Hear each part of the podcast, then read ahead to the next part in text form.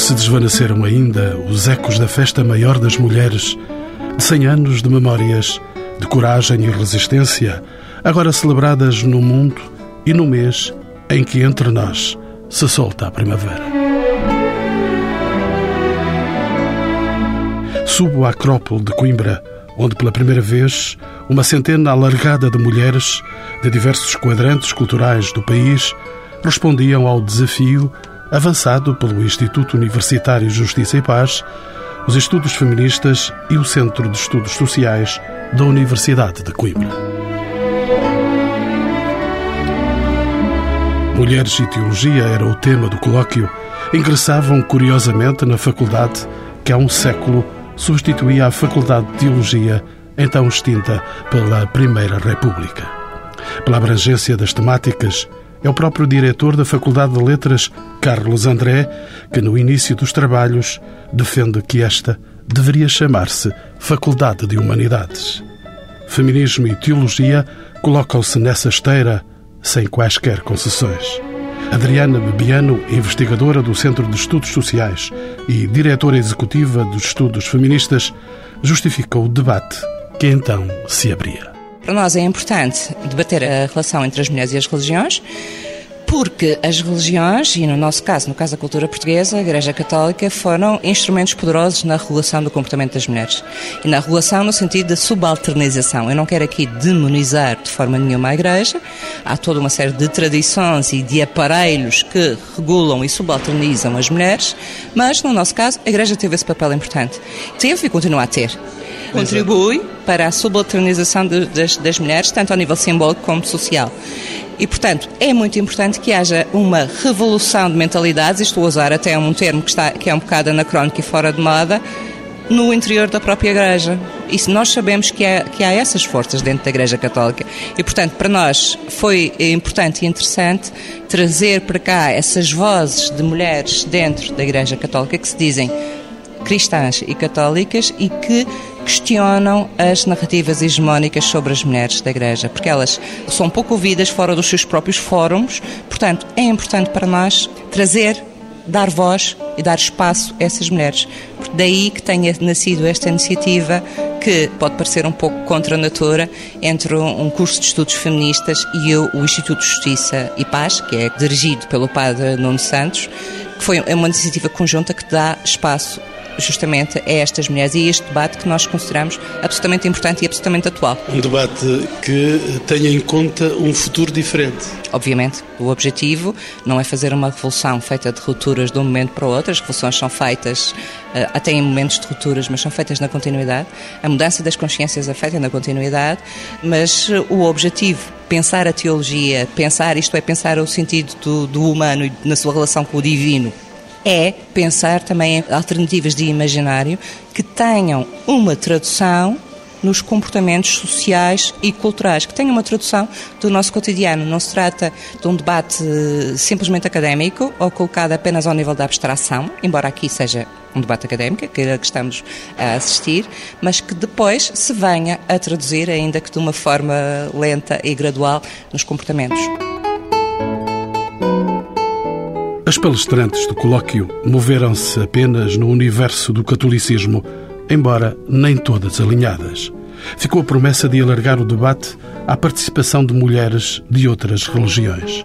Teresa Toldi, doutorada em Frankfurt, na Alemanha, em Teologia Feminista, docente de ética na Universidade Fernando Pessoa do Porto, onde é investigadora do Centro de Estudos Culturais da Linguagem e do Comportamento, deixou de modo claro definições essenciais. Teologias feministas são teologias que tematizam as experiências de mulheres na sua vida crente e na sua vida do cotidiano, quer dizer, a correlação que fazem entre a sua fé e a sua experiência como mulheres. Por isso eu digo teologias feministas e não teologia feminina ou teologia da mulher. Falamos é de coisas diferentes. Falamos de coisas diferentes, porque a teologia da mulher ou a teologia feminina por exemplo, tem uma abordagem essencialista, quer dizer, não parte da experiência das mulheres, parte daquilo que se considera que as mulheres são na essência.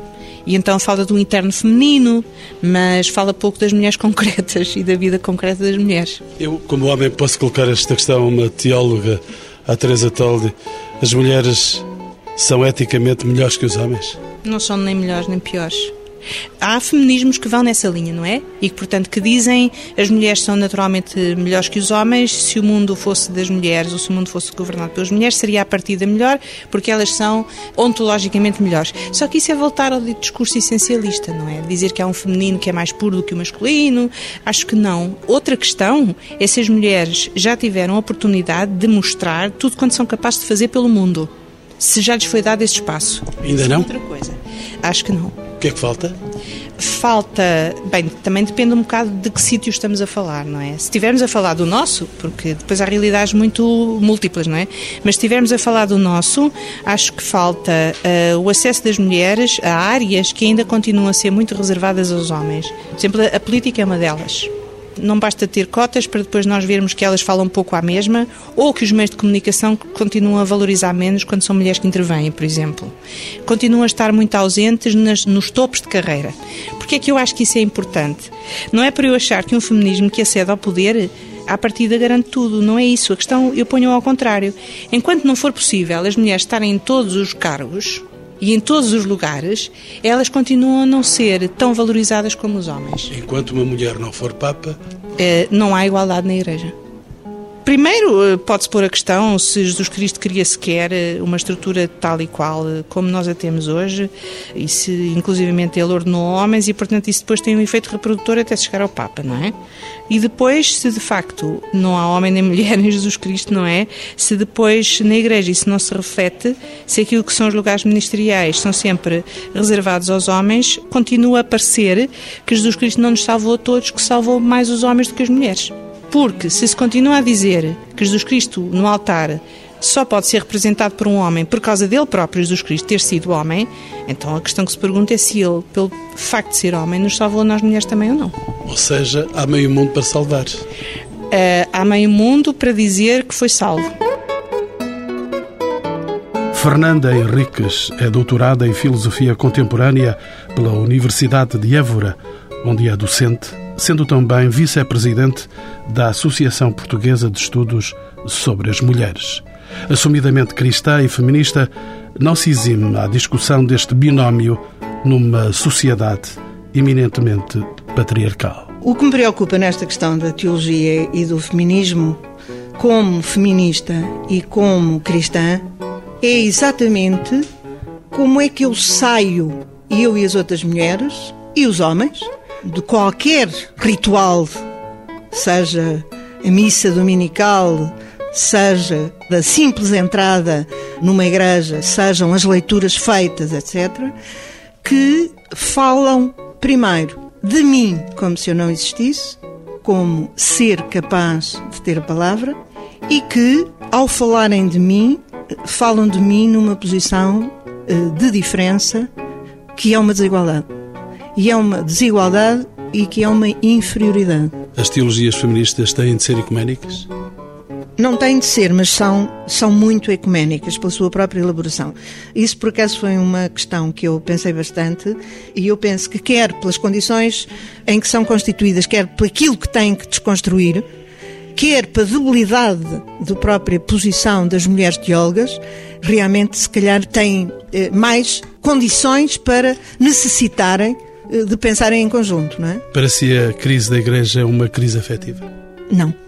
Ou seja, não é uma crise afetiva. Eh, essa é a expressão da Clara Bingmer, penso que tem a ver com o ambiente da América Latina. Eu penso que, ao dizer que é estrutural, eu penso que o afetivo não, não é a melhor designação, é a designação que ela usa, mas não é a melhor designação. Eu, de qualquer maneira, penso que a expressão não está muito boa, embora a ideia possa estar boa. Isto é, o que eh, eu entendi aqui por precisarmos de outro olhar é um olhar inclusivo, ou seja, é uma outra racionalidade. Não é afetividade, é uma outra racionalidade, uma racionalidade que incorpore o simbólico, se quiser, falando em termos eh, contra Kant, uma racionalidade impura. Isto é, uma racionalidade histórica que perceba uma coisa que a filósofa Adela Cortina, nossa amiga aqui da Espanha, diz muito bem, que é termos consciência de que a razão, esta razão que é a razão eh, da sociedade e até a razão da filosofia, se constituiu paralelamente à razão religiosa e, portanto, uma e outra entrosam-se de alguma maneira. Professora Fernanda Henriques, o que é que trava a Igreja para abrir a ordenação das mulheres? Se quer que lhe diga, esse também não é um problema que me eh, preocupa muito. Não estou particularmente interessada nessa questão. Penso que essa questão teve o seu tempo para chamar a atenção disso que é discriminador. Eu tenho acesso a menos sacramentos uh, do que qualquer homem, que nasce ao mesmo tempo que eu. Portanto, isso penso que é uh, discriminador, mas só por isso. Ou seja, só porque é uma coisa estrutural e não uh, em si próprio. Acha que é preciso inventar na religião metáforas feministas? Acho que é preciso inventar novas metáforas. Não sei se são femininas. Eu há seis anos escrevi um texto, eu não escrevo muitos textos sobre este assunto porque não sou teóloga. Quando escrevo, eles têm sempre uma dimensão de autocompreensão, portanto, é sempre uma espécie de balanço. E eu eh, escrevi esse texto sobre outras imagens de Deus, e o que eu penso é que é preciso também destruir as metáforas familiares. Não sei se quer sequer que Deus seja pai ou mãe, não quero mesmo que ele seja pai nem mãe, quero que seja uh, outra coisa, não me interessa realmente que sejam só metáforas femininas, interessa-me é que se perceba que de Deus só se fala por analogia, não é? Mas quando se reza a Deus, reza-se a um Deus masculino? Agora sim. Agora sim, porque as imagens são masculinas, porque aquilo que, digamos, eh, está mais imediatamente à minha memória é Senhor, Pai, não é? Portanto, é isso que me é facultado mais imediatamente. E, portanto, é natural que seja isso que sai mais espontaneamente e, portanto, que, digamos, de alguma maneira organiza a minha cabeça ao pensar. Na igreja, a, a mulher ou se ri ou se suicida? Isso acho que sim. Isso acho que sim. Alguém é... sugeriu mais ou faz greve? Ou faz greve. Pois é, mas uh, a questão uh, fundamental é que há uma coisa que se chama fidelidade Aprendi isto com o Padre Resina. E essa é uma fidelidade de busca, é uma fidelidade de esperança. Como Deus é para mim essa fonte de sentido, também há um outro sentimento que eu também tenho na Igreja, que é uma profunda depressão, um profundo. Uh, rimo pouco, sabe? Não, acho que, não tenho nenhum sentido de humor e, portanto, acho que muitas mulheres como eu se sentem cada vez mais tristes e mais desesperançadas. Como é que as mulheres pensam enquanto rezam? Eu sirvo muito de uma metáfora, é que a esperança é a virtude da noite. Foi uma coisa magnífica que um dominicano disse. Para mim é fundamental. E articulo com esta razão impura de não saber, com a consciência de que o que sabemos é sempre apenas eh, para orientar a vida prática, a vida interior é feita mais de não saber do que saber. E é por isso que eu continuo a rezar, é por isso que eu continuo a ir à igreja, mas é também por isso que cada vez mais tenho menos justificações para as pessoas que me perguntam porquê é que vais. A teóloga Maria Carlos Ramos é diretora na Madeira de um lar de infância e juventude e participante do GRAL, Movimento Internacional de Mulheres Cristãs. Maria Carlos abeirou-se das mulheres do Antigo Testamento, onde foi encontrar uma tora de sete rostos. Também a convivência com mulheres judias lhe permitiu entender a teimosia das feministas judias quando entram na luta com mulheres cristãs por um lugar ao sol que a tradição que é masculina sempre lhes negou na religião e no culto. A tradição judaica é sobretudo masculina. Uh, Hoje há, e desde que desde 1930, há mulheres que reivindicam o seu lugar como rabinas. E isso é muito importante porque elas próprias começam a ser protagonistas de uma outra leitura, sendo que são extremamente fiéis também aos métodos exegéticos judaicos, que é questionar cada palavra, cada sequência, cada sílaba, cada ausência, fazer as ligações entre as palavras. Por exemplo, uma das coisas interessantes na exegese judaica feminina não é tanto onde é que estão as mulheres, mas é onde é que elas não estão. A pergunta da exegese judaica é essa: onde é que as mulheres não estão? E não estão em muitos lugares. E não estão em muitos lugares. Agora, há depois este exercício midrástico que é de quase de imaginar ou de, de refazer a história, dizer se estivesse lá uma mulher e então conta-se a história, a mesmíssima história, mas com uma presença feminina. E isso é que eu acho que é desafiador. As mulheres no judaísmo não se põem de fora perante um texto onde não há mulheres. Elas não, não estão, e se estivessem, como é que seria? Qual seria a reação? Doutora Maria Carlos Ramos, a maçã que Eva dá a Adão é um pesadelo que continua a amaldiçoar os gestos da mulher? Olha, eu, eu eu, para dizer a verdade, acho, acho que não. A mim, pelo menos, não me pesa grande coisa. E eu devo lhe dizer que acho imensa pesa aos homens. Pois, ó, até tem a maçã encravada e alguns. Portanto, é assim, a mim não... Acho graça. Eu, eu gosto tanto desta, desta narrativa. Acho o máximo. E depois acho imensa piada o atrevimento todo da Eva. Não... Ela vai e colhe o fruto e quer saborear o fruto. De resto, é esta a nossa condição, não é? De descobrirmos um mundo quem é aqui verdadeiramente pateta? É o Adão que, é assim, tudo é criado e ele lá está no meio da criação, impávido, sem questões. Faça favor de não nos chamar nomes. não, a ideia não é, mas é assim, é, é interessante, é interessante ver que é uma personagem sem ação nenhuma. O Adão não, não, não tem muita ação na história, uh, não tem interrogações.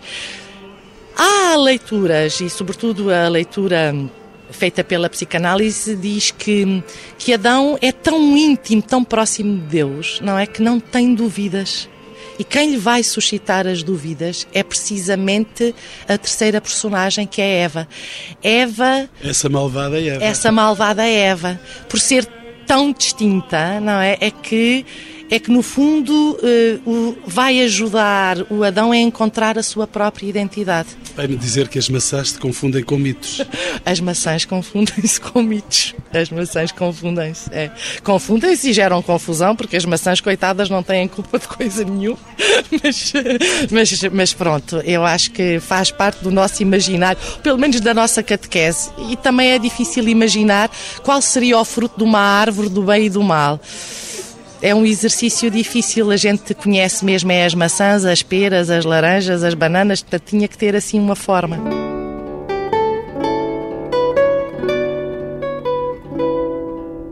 Histórias bem-humoradas do mundo judaico, onde também não se calam as crentes de Abraão, à espera de uma benção, nunca inscrita, por entre textos e interpretações que durante séculos excluíram as mulheres.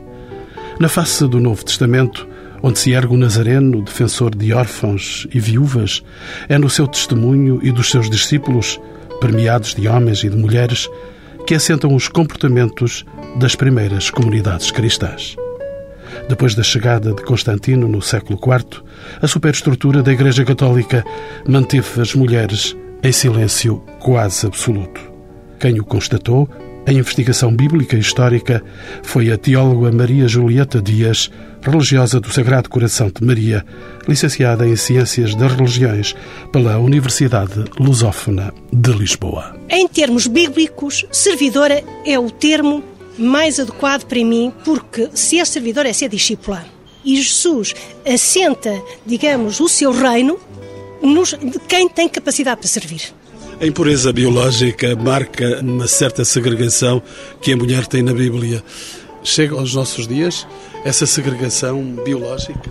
A secreção biológica por causa do fluxo de sangue que perdemos no tempo fértil, dos 12 aos 50 anos, vem dos tempos da Bíblia em que a perda de sangue era algo de perda da vida. E, portanto, era uma coisa que eh, quem estava a perder sangue, alguma coisa ali não funcionava bem e, portanto, tornava impuro. E foi esse, digamos, o estado de impureza em que a mulher sujeita biologicamente todos os meses que a punham um bocado de lado, porque um homem que tocasse numa mulher que estivesse nesse período ficava absolutamente impuro e não podia, depois tinha de ir aos ritos de purificação. E isso marginalizou muito a mulher eh, e não podia estar no templo. Por isso é que eh, não estavam mulheres na última ceia? Estavam mulheres na última ceia. Eu cada vez estou mais convencida disso, porque a tradição judaica da ceia pascal é uma ceia familiar. Aliás, onde mulheres e crianças tinham o seu lugar e tinham a sua, o seu papel e o seu era impensável que Jesus, ao celebrar a ceia pascal, a sua última ceia pascal, irradiasse as mulheres que andaram sempre com ele, que fazia parte da família dele. E, portanto, não, estavam. Só que não se falava, estavam os, os, os 12 eh, pronto, falou-se só dos 12, não se falava de, das mulheres, mas as mulheres estavam lá. Foram eclipsadas pela história? Foram eclipsadas pela história. No cristianismo, foram eclipsadas pela história e a história, de facto, depois quando uh, o cristianismo passou a religião do Império. As mulheres eram líderes das comunidades dois mil anos depois. Onde é que estão as mulheres na Igreja? Bem, as mulheres na igreja, neste momento, eh, estão nos serviços, nos serviços de é aí é que estão no serviço segunda, de segunda, portanto. Nos serviços menores? menores? Nos serviços menores. Eh, é evidente que se nós mulheres fizéssemos greve, os serviços da igreja, as paróquias, paravam. Quem faz a catequese, quem eh, zela para que as coisas possam, mesmo que o culto eh, seja feito, a Eucaristia aconteça, é evidente que as mulheres estão lá. Agora, só que eh, nós devíamos, num país, devíamos, pelo menos um país, devíamos ter a coragem de fazermos greve um mês e garanto que no fim do mês pedir-nos-iam para presidir a Eucaristia.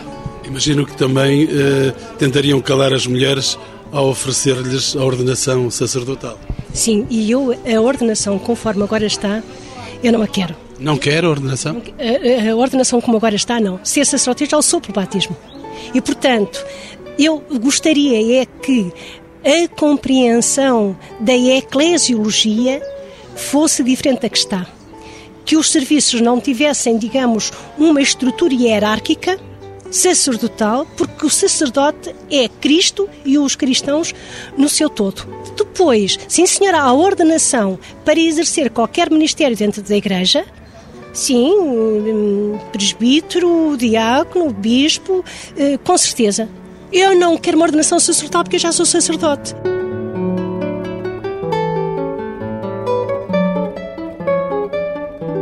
Com experiências de vida terminais, Laura Santos, doutorada em Filosofia da Educação pela Universidade do Minho, trouxe ao debate denúncias do mito do pecado original cometido por Adão e Eva. Simbólica que carregaria de modo especial na história a herança das mulheres crentes.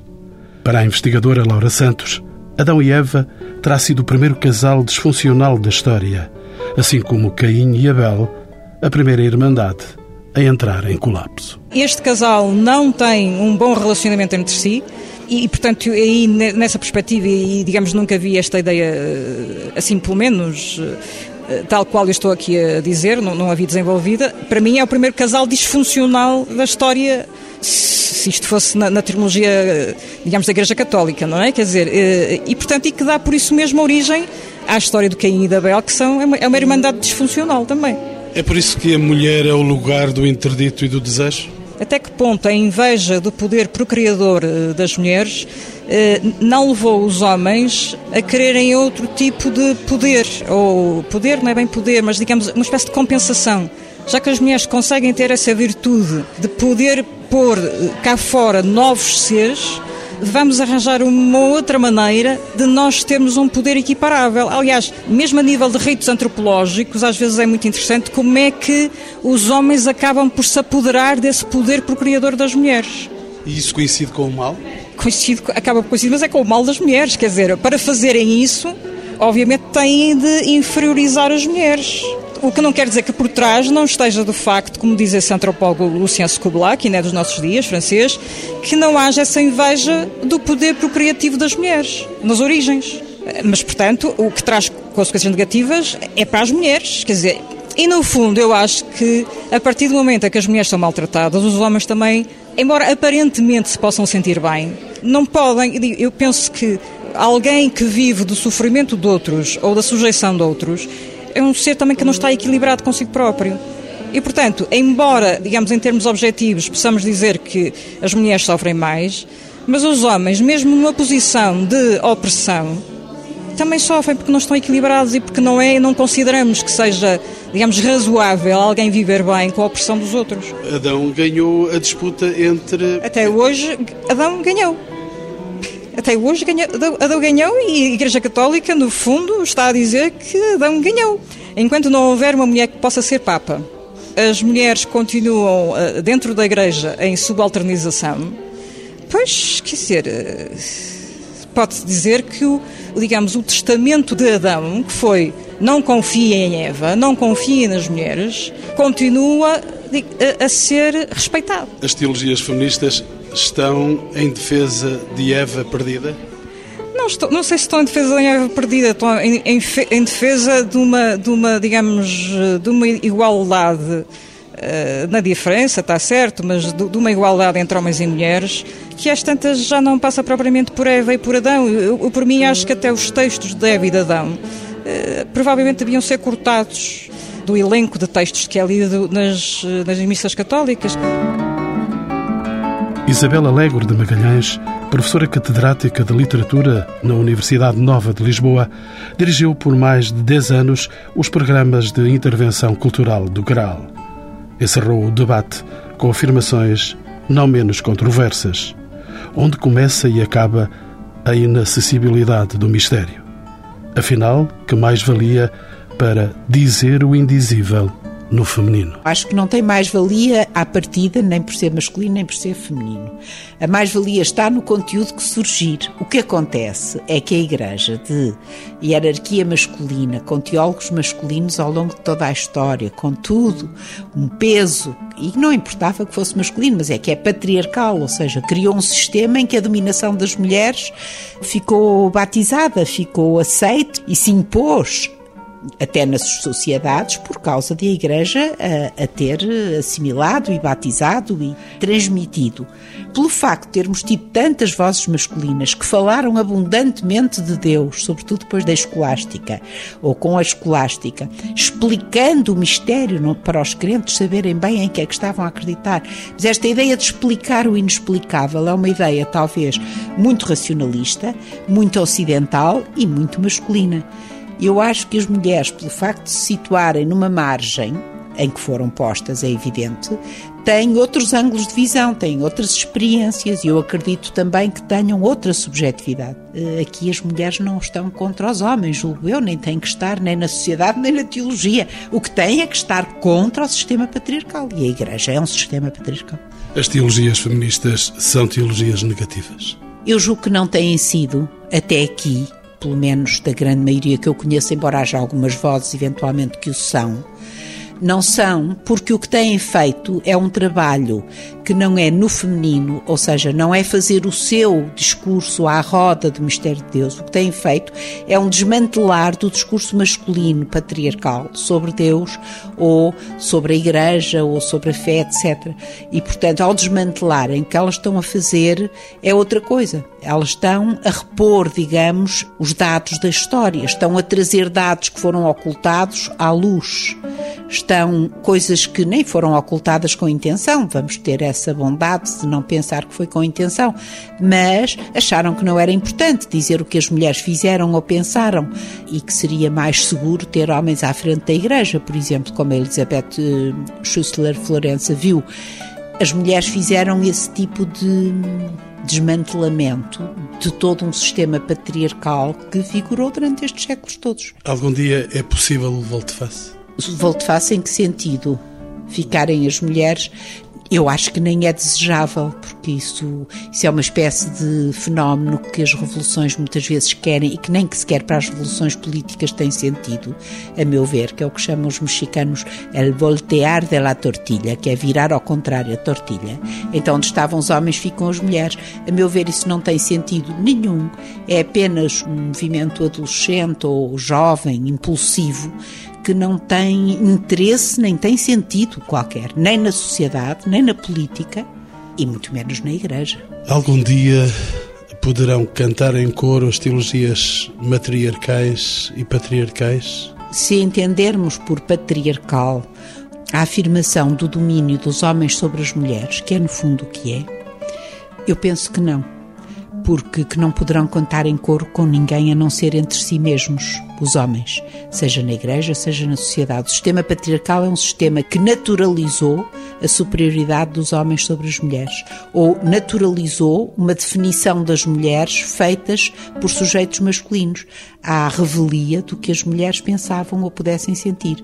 Nesse sentido, é impossível cantar em coro. O que eu penso é que homens e mulheres podem caminhar de uma outra maneira em conjunto, em que os próprios homens têm muitíssimo a beneficiar, seja na sociedade, seja na igreja, porque se pensarão a si próprios numa posição de, de maior partilha, de maior igualdade. Há homens, há mulheres, todos pensam em conjunto, em vez de ser uns a pensar os outros, como se houvesse sujeitos pensantes e sujeitas pensadas.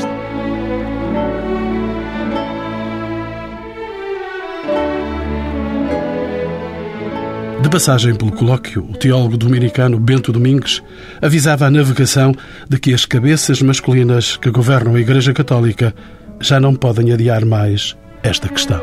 A meu ver, a instituição eclesiástica tem de andar depressa, porque as mulheres na sociedade civil, em muitos lugares, mas sobretudo aqui no Ocidente cristão, elas estão a ter uma importância enorme e essa importância não é reconhecida no interior da comunidade cristã na igreja, enquanto isso não for percebido, na igreja não digo isso, me digo sobretudo na cabeça dos hierarcas, são todos masculinos. Enquanto eles não perceberem que lhes faltam as mulheres, está tudo entornado. E, e é uma questão que não podem adiar. E não podem invocar argumentos teológicos, argumentos da revelação, argumentos do Novo Testamento, porque isso não tem base nenhuma. É só uma falta de perspicácia mental. Porque se começarem a escavar um bocado os textos, até veem que eles, apesar da revolução de Jesus, até depois ainda foram garimpados pelos masculinos. Haja humildade nesta coisa de reconhecer e de dizer, de facto, de facto, o libertador que foi Jesus, da situação das mulheres, depois andou-se muito para trás em muitas situações e andava-se a justificar lá com Adão, com a Eva, com a com as maçãs ou com as peras, tanto se me dá. O problema é que isso não tem jeito, não tem jeito. E então, portanto, uma coisa como estas foi reunida aqui, na Universidade de Coimbra. Reparem, a teologia existiu aqui, mas era masculina até 1910 e depois desapareceu. Foi há um século. É bom que ela agora regresse com as mulheres. Eu é uma alegria que tive nisto de ver que tantas mulheres aqui interessadas, competentes, não estão aqui numa condição inferior, a, por assim dizer, a pedir a palavra aos teólogos, a querer explicações. Não, isso acabou. Já não é teologia para mulheres, são teologia das mulheres. Teologia uh, feminina.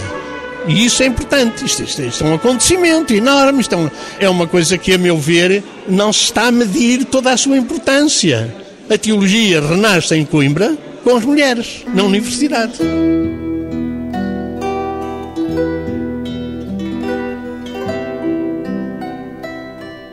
Teólogo e filósofo Anselmo Borges, professor na Faculdade de Letras da Universidade de Coimbra e um dos promotores da iniciativa, fazia já no final dos trabalhos um balanço aberto. Querem ou não as mulheres conquistar a teologia e a administração da Igreja Católica? As mulheres querem fazer uma teologia outra. Julgo que essa, pelo menos, é a minha experiência.